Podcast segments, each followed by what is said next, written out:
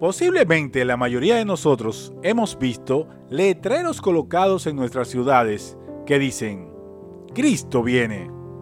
Muchos tienen años viendo estos letreros y se preguntan, ¿cuándo regresará Cristo? ¿Por qué pasan los años y no llega? Buenas, mi muy estimada audiencia. Soy Irving Mercedes. Bienvenidos una vez más a Reflexión para Vida, donde daremos respuestas a las siguientes preguntas. ¿Cuándo regresará Cristo? ¿Y por qué aún no ha regresado? Para responder la primera pregunta, escuchemos lo que está escrito en Mateo capítulo 24, versículos del 37 al 41 de la nueva versión internacional, donde Jesús comparó su regreso con lo ocurrido en el diluvio, recordando lo siguiente. La venida del Hijo del Hombre será como en tiempos de Noé porque en los días antes del diluvio comían, bebían y se casaban y daban en casamiento, hasta el día en que Noé entró en el arca, y no supieron nada de lo que sucedería hasta que llegó el diluvio, y se los llevó a todos. Así será en la venida del Hijo del Hombre. Estarán dos hombres en el campo, uno será llevado y otro será dejado. Dos mujeres estarán muriendo, una será llevada y otra será dejada. Fin de los versículos. Tal vez se pregunten, ¿por qué se lleva uno y deja otro? En los versículos del 40 al 41, Jesús mismo indica que Él vendrá a recoger a aquellos que han seguido su camino, han creído en Él y se han bautizado.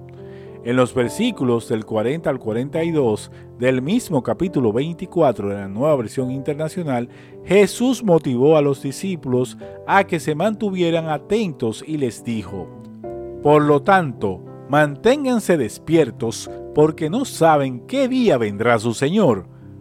Pero entiendan esto, si un dueño de casa supiera a qué hora de la noche va a llegar el ladrón, se mantendría despierto para no dejarlo forzar la entrada. Por eso también ustedes deben estar preparados porque el Hijo del Hombre vendrá cuando menos lo esperen. Fin de los versículos. Es por eso que una de las formas de mantenerse atentos es compartiendo el Evangelio y ayudando a otros a conocer la palabra de Dios. Por eso Jesús después de resucitar cuando visitó a los once discípulos, les encomendó la gran comisión escrita en Mateo capítulo 28 versículos del 18 al 20 de la nueva versión internacional. Se me ha dado toda autoridad en el cielo y en la tierra. Por tanto, vayan y hagan discípulos de todas las naciones, bautizándolos en el nombre del Padre y del Hijo y del Espíritu Santo, enseñándoles a obedecer todo lo que les he mandado a ustedes. Y les aseguro que estaré con ustedes siempre hasta el fin del mundo. Fin de los versículos. Ah, no crean que nos olvidamos de la segunda pregunta. ¿Por qué Cristo aún no ha regresado? La respuesta es la siguiente. Dios, como todo Padre amoroso, quiere que sus hijos e hijas se salven. Es por eso que todavía está dando oportunidades. No esperemos que Dios le dé la orden a Jesucristo de regresar a la tierra y cumplir con lo que está escrito. Él desea que todos se salven y nadie se pierda. Asimismo lo afirmó Pedro en 2 de Pedro capítulo 3 versículo 9. Si crees y estás bautizado, sigue adelante, imitando el ejemplo de Jesucristo los cuales se encuentran en los evangelios de Mateo, Marcos, Lucas y Juan.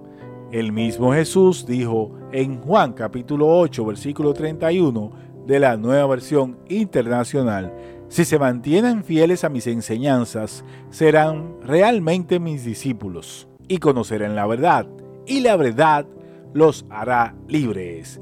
Fin de los versículos. En resumen, primero, ¿Cuándo regresará Cristo? La respuesta es, nadie sabe el día y la hora. Jesús nos exhorta a mantenernos atentos. Mateo capítulo 24 versículo 42. Y por último, ¿por qué Cristo aún no ha regresado? Porque Dios nos ama y está dando oportunidades, pues no quiere que nadie se pierda. Segunda de Pedro, capítulo 3, versículo 9. Si no has creído en Jesucristo, te invito a renunciar a tus actuaciones contrarias a la palabra de Dios. Cree en Jesucristo y bautízate en el nombre del Padre y del Hijo y del Espíritu Santo.